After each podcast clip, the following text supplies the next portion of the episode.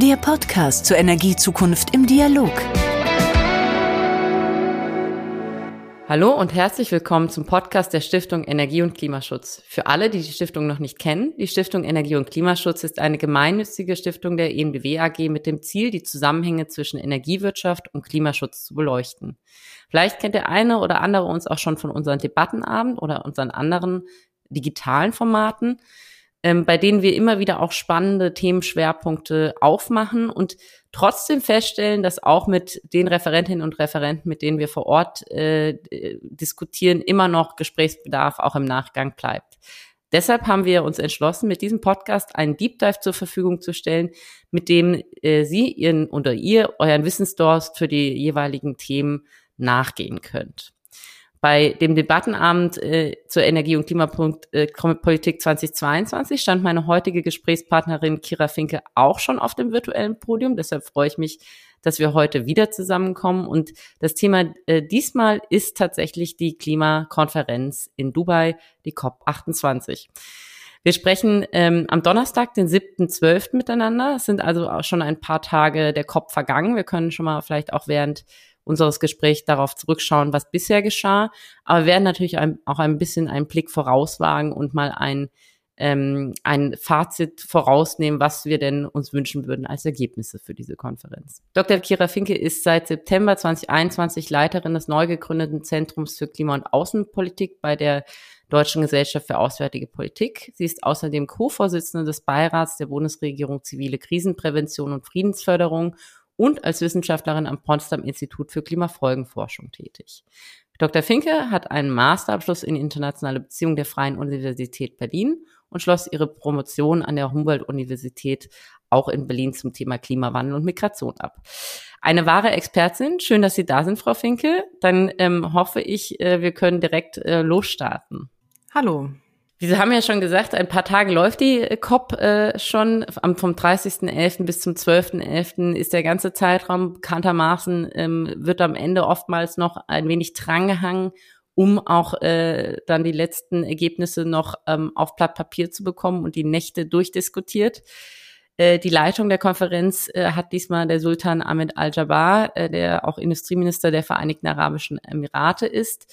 Und äh, wahnsinnigerweise ist tatsächlich die Teilnehmerzahl nochmal in die Höhe gesprungen. Wir reden jetzt über 80.000 äh, von über 80.000 Menschen, die da vor Ort sind, aus über 197 Ländern. Also das ist wirklich schon ähm, eine Großveranstaltung der besonderen Art.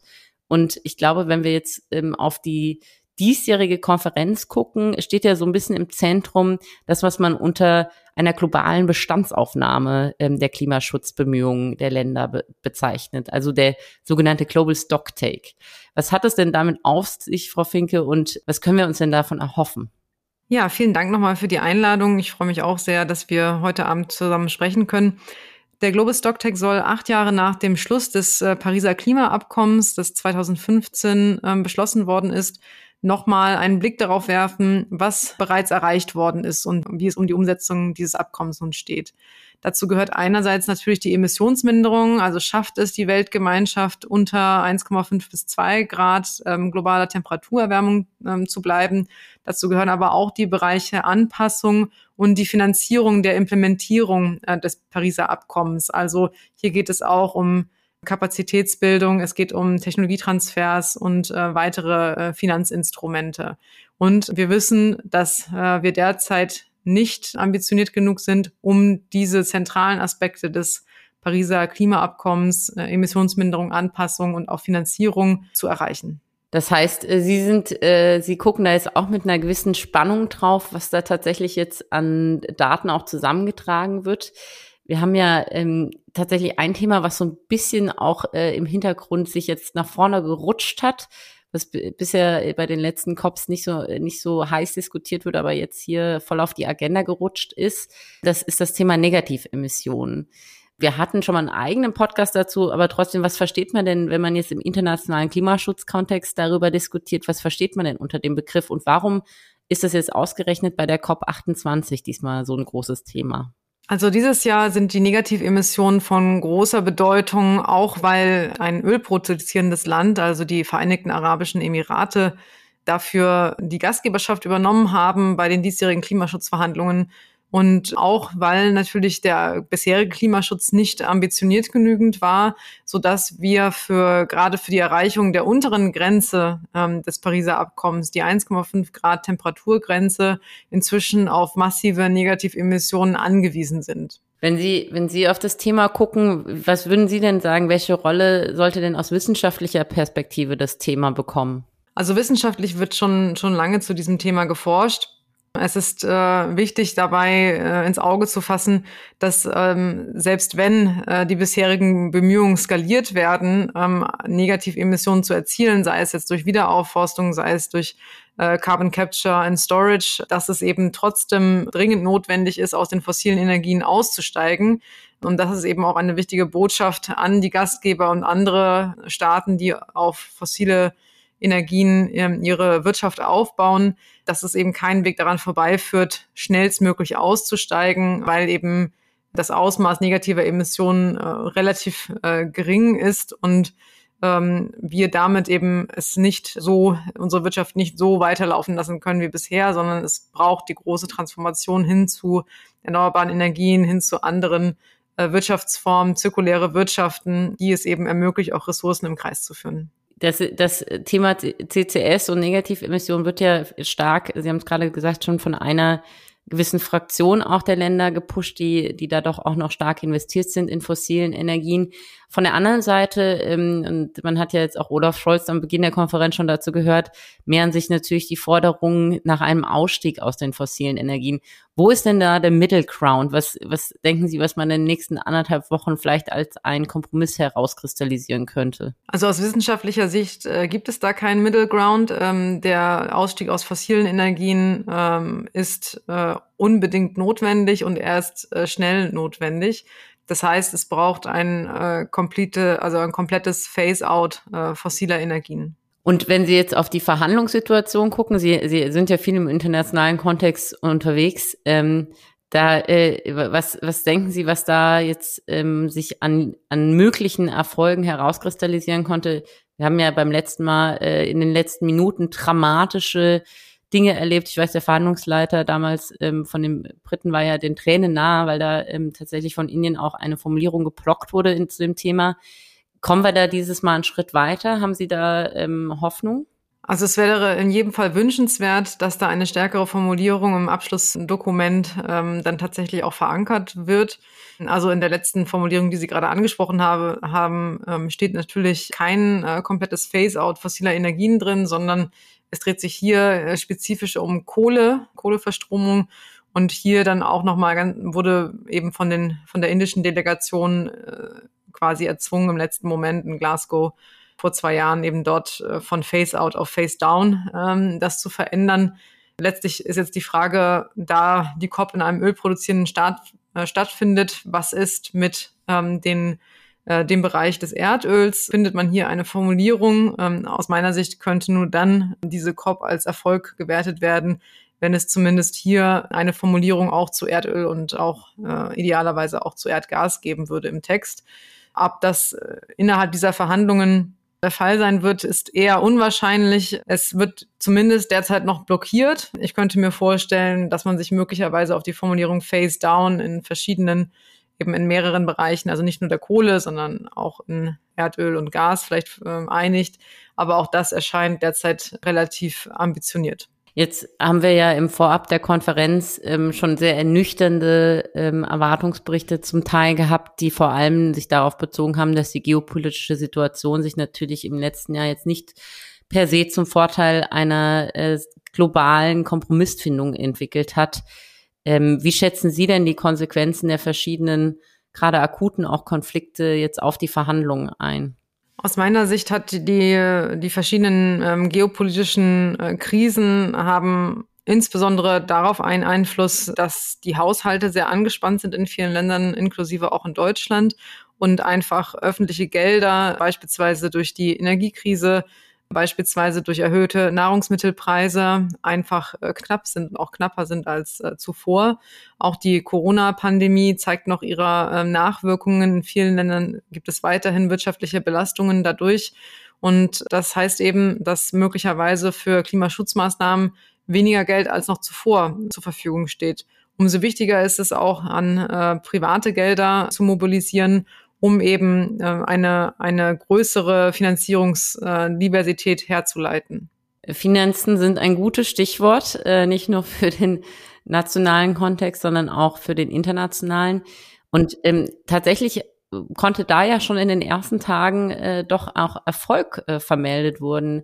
Ein zentraler Bestandteil ist ja der Fonds für die Entwicklungsländer zur Kompensation von Schäden und Verlusten durch die Folgen des Klimawandels gewesen.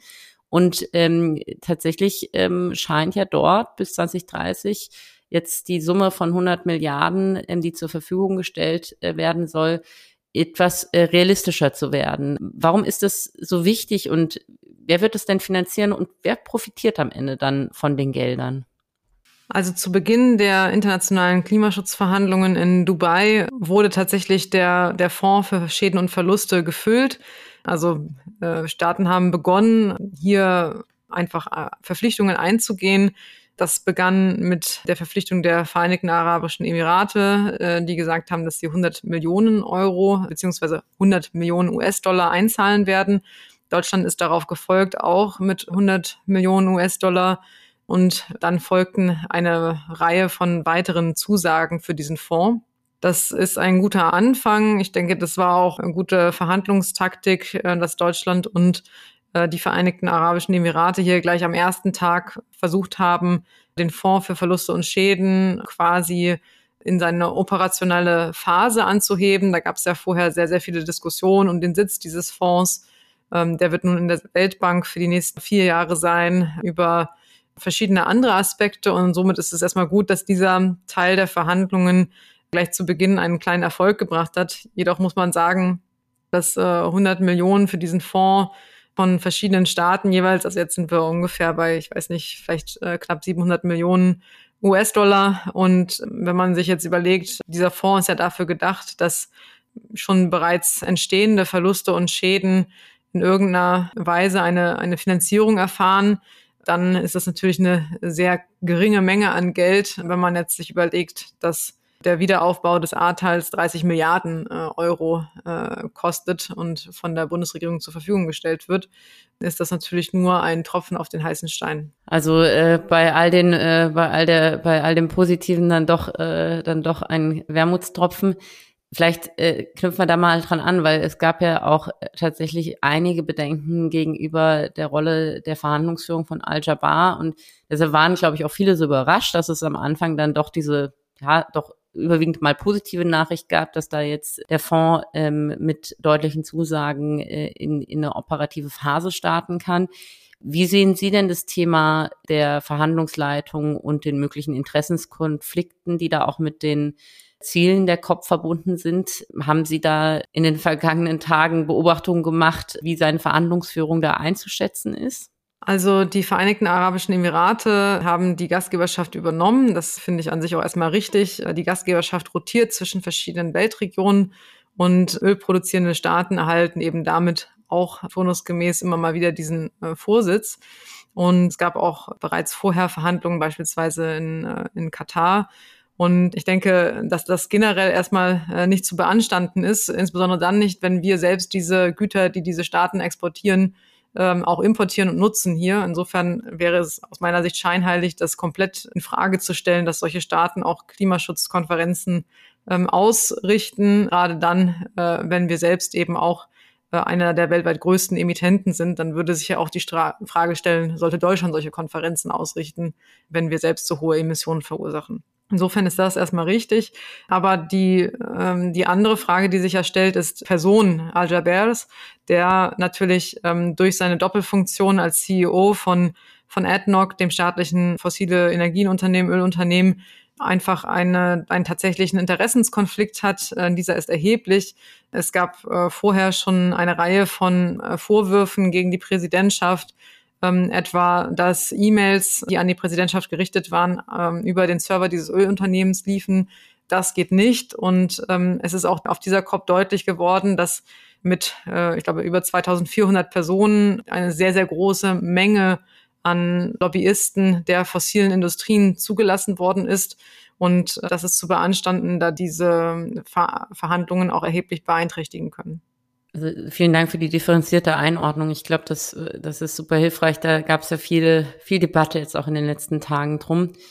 Wenn, wenn wir das jetzt mal aufgreifen, wir haben gerade schon gesagt, ähm, die, COP platzt ja aus allen Nähten. Ähm, was die Teilnehmer angeht, äh, was die, die Substanz der Ergebnisse angeht, muss man leider feststellen, ähm, äh, wird es dem nicht gerecht. Ähm, wie, wie stehen Sie denn zu dem Format itself? Also ich höre da immer wieder auch jetzt aus verschiedenen Ecken und Fridays for Future ist ja da nur eine Front, die wirklich sehr grundsätzliche Kritik an dem Format üben, die sagen, braucht es das, ist es das wert, dass da äh, Tausende, Zehntausende von Menschen global ähm, angeflogen kommen für die, für die Substanz an Ergebnis, die man dabei rausbekommt. Was würden Sie denn sagen?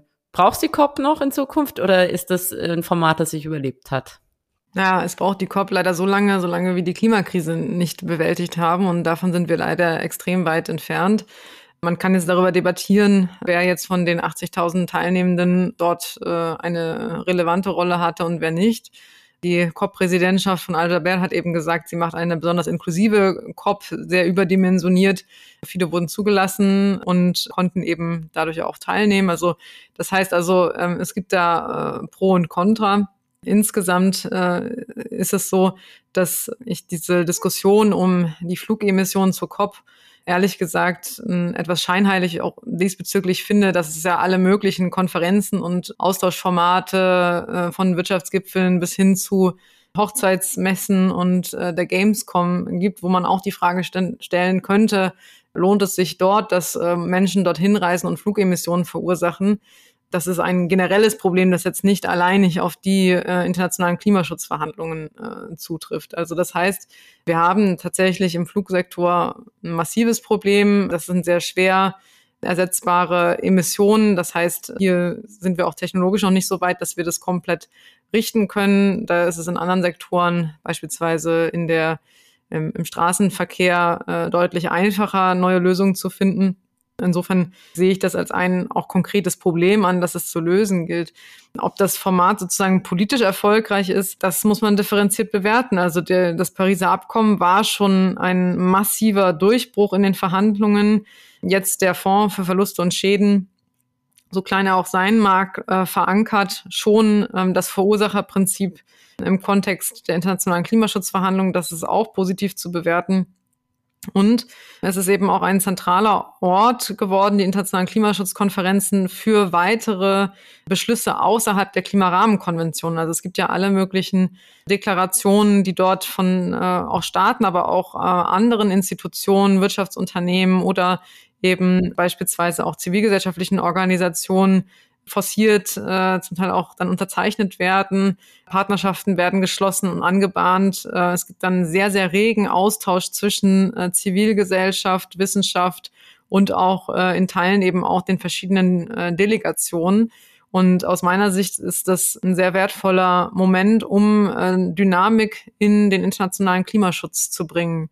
Insofern würde ich an diesem Format festhalten, weil es eben alle Staaten braucht, um die Klimakrise zu bewältigen. Nichtsdestotrotz braucht es äh, darüber hinaus eben diese zusätzlichen Formate, wo man eben im kleineren Kreis Dinge voranbringt. Also da, dazu zählt zum Beispiel die G20, die ja für 80 Prozent der weltweiten Emissionen äh, ja, äh, verantwortlich sind. Diese müssen eben auch in die besondere Pflicht genommen werden, ihre Emissionen zu senken und könnten eben auch in verschiedenen kleineren Gruppen vorangehen äh, und müssen sich nicht ähm, durch den langsameren Prozess der UNFCCC grenzen lassen. Ja, da, auch das wieder eine sehr spannende Einordnung.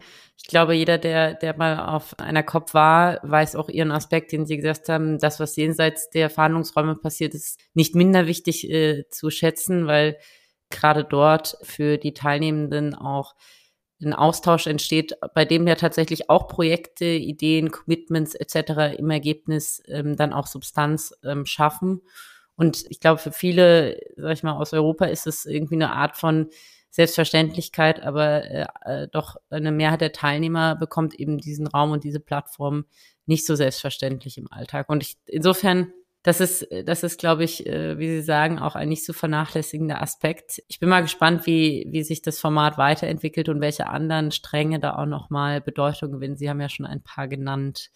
Wenn wir jetzt auf die COP hier in diesem Jahr nochmal zurückschauen oder zurückkommen und schon mal auf das hoffentlich dann erfolgreiche Ergebnis gucken, was sind denn so die Themen, die jetzt noch nicht so Ihrer Meinung nach noch nicht genug diskutiert wurden, die noch mehr Aufmerksamkeit bekommen sollten in den nächsten anderthalb Wochen? Also unter der Fülle der Themen ist es einfach wichtig, den Fokus weiterhin auf die Dekarbonisierung zu halten. Also wir hatten alle möglichen äh, Health Days äh, etc. Das heißt also, ähm, es gibt eine Fülle von Themen, die auch ihre, ihre Richtigkeit ähm, als Punkte auf dieser Konferenz haben. Bestenfalls führt diese Fülle an Themen dazu, dass es eine Dynamik schafft in diese Verhandlungen auch um äh, ja, stärkeren Klimaschutz hinein. Aber schlechtestenfalls sind es einfach nur verschiedene Ablenkungen davon, dass wir aus den fossilen Energien aussteigen müssen. Und das ist jetzt nicht besonders innovativ. Äh, das wird seit 30 Jahren diskutiert. Aber man muss es immer wieder auf den Tisch legen. Wir müssen raus aus Kohle, Öl und Gas. Und zwar weltweit. Und das ist eine sehr, sehr große Aufgabe, den es auch den internationalen Austausch bedarf. Ja, also wir brauchen diesen Austausch auch, um Technologietransfers zu etablieren, um Partnerschaften zu schließen für kritische Rohstoffe, um auch denen zu helfen, die besonders vulnerabel sind, die möglicherweise von ihren eigenen Regierungen marginalisiert werden, wie zum Beispiel geflüchtete Personen. Da sind eine viel, Vielzahl von Aspekte zu nennen und ähm, es braucht halt diese Dynamik, die immer wieder auf diesen Punkt zurückführen muss. Wir müssen mit den Emissionen runter denn wir sind jetzt schon in einer ziemlichen Gefahrenzone. Jetzt äh, frage ich nochmal, ich weiß, das ist wahrscheinlich nicht ganz ein einfach, aber es ist die letzte Frage, auch fachlicher Natur, dann kommen wir noch zu ein, zwei äh, persönlichen Empfehlungen Ihrerseits.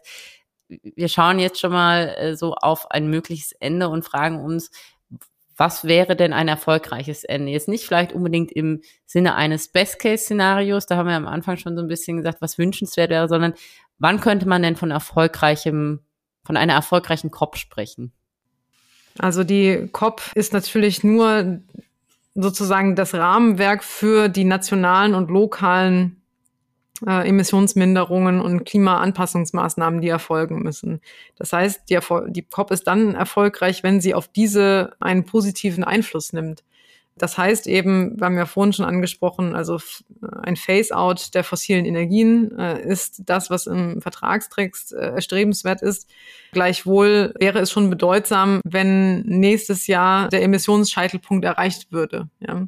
Also äh, wenn die Emissionen dann sinken würden. Das ist das, was zählt. Und hier kann man nur darauf verweisen, dass auch das staatliche Handeln und das Handeln im eigenen Haushalt und in der eigenen Stadt, im, im eigenen Landeskreis nicht davon abhängt, was auf der COP entschieden wird, sondern dass man eine Dekarbonisierung auch unabhängig davon äh, in Gruppen äh, vorantreiben kann. Und ähm, das finde ich auch nochmal wichtig zu betonen. Ja, die COP setzt den Rahmen, aber das Solarpanel muss letztlich auf dem eigenen Dach angebracht werden. Das finde ich nochmal einen ganz tollen Bogen, den Sie genommen haben, hin zum persönlichen äh, Call to Action, dass jeder bei sich, jede Kommune für sich ähm, natürlich jetzt schon handeln kann und nicht darauf warten muss, dass es den global galaktisch äh, einen Kompromiss gibt da an der Stelle. Also insofern glaube ich, das nehmen unsere Hörerinnen gerne mit. Wir wollen Ihnen allerdings auch noch was anderes von Ihnen mitgeben, weil unsere Zeit neigt sich etwas schon zu Ende. Und am Ende jeder Folge fragen wir immer unsere Gäste, ob es eine, eine Zahl, einen Fakt gibt, der, den Sie jetzt in diesem Kontext unseren Hörerinnen oder Hörern nochmal mitgeben wollen. Ja, gerne. Also da fällt mir äh, spontan eine Zahl ein und das ist die Zahl der Personen, die innerhalb ihrer eigenen Länder bis Mitte des Jahrhunderts durch den Klimawandel vertrieben werden könnten, so denn wir nicht handeln. Und diese Zahl äh, liegt laut Schätzungen der Weltbank bei rund äh, 200 Millionen Personen, die ihre Heimat verlieren könnten und dann zu Binnenmigranten werden. Und angesichts der schweren Klimafolgen, in, die wir dieses Jahr gesehen haben, auch in Europa äh, sollte uns klar sein, dass auch wir nicht davor gefeit sind, komplett unsere Lebensgrundlagen durch die Klimakrise zu verlieren, möglicherweise. Das ist eine sehr beeindruckende und gleichzeitig auch erschreckende Zahl, aber ich glaube, deshalb brennt sie sich dann hoffentlich auch bei allen ein und ähm, macht nochmal klar, wie wichtig das Handeln ist. Frau Finke, wir gehen ja jetzt in die äh, Weihnachtspause fast schon in zwei Wochen. Das ist die Gelegenheit für viele mal etwas anderes zu lesen als E-Mails. Und deshalb freuen wir uns, wenn Sie unseren Hörerinnen äh, vielleicht eine kleine Lese- oder Hörempfehlung mitgeben wollen. Sehr gerne. Da fällt mir spontan das Buch von Sylvia Earle ein, eine sehr bekannte Ozeanografin, die das Buch Sea Change äh, geschrieben hat, äh, A Message from the Oceans. Ist nur auf Englisch erhältlich, ähm, aber ein sehr, sehr eindrückliches Buch, wo sie eben den Blick auf die Veränderungen in den Weltmeeren richtet. Und das ist ein Buch, das ist schon länger auf dem Markt, aber es ist immer noch äh, brandaktuell und passt ja auch ein bisschen, ähm, Sea Change ist quasi die Übersetzung der Zeitenwende, also der Fokus auf eine Zeitenwende in der Klima- und in diesem Fall eben der, der Ozeanpolitik. Und natürlich mein eigenes Buch, Die Sturmnomaden, erschienen bei DTV. Hier geht es um Klimamigration und wie der Klimawandel uns Menschen die Heimat raubt. Ja, dann haben wir ja äh, schon mal zwei äh, Bücher auf der Liste äh, für die Weihnachts-Shopping-Tour. Vielen Dank dafür. Frau Finke, wir sind damit am Ende des Podcasts. Es war mal wieder ein sehr erkenntnisreiches und nettes Gespräch. Vielen Dank Ihnen dafür. Wir hoffen auch, Ihnen als Hörerinnen und Hörer hat es gefallen und wünschen Ihnen jetzt schon mal, weil wir vor der Weihnachtspause uns voraussichtlich nicht mehr in diesem Format hören werden, eine erholsame Zeit und freuen uns natürlich, wenn wir Sie im neuen Jahr wieder hören dürfen. Vielen Dank und auf Wiedersehen. Tschüss. Das war das Podcast-Gespräch zur Energiezukunft im Dialog.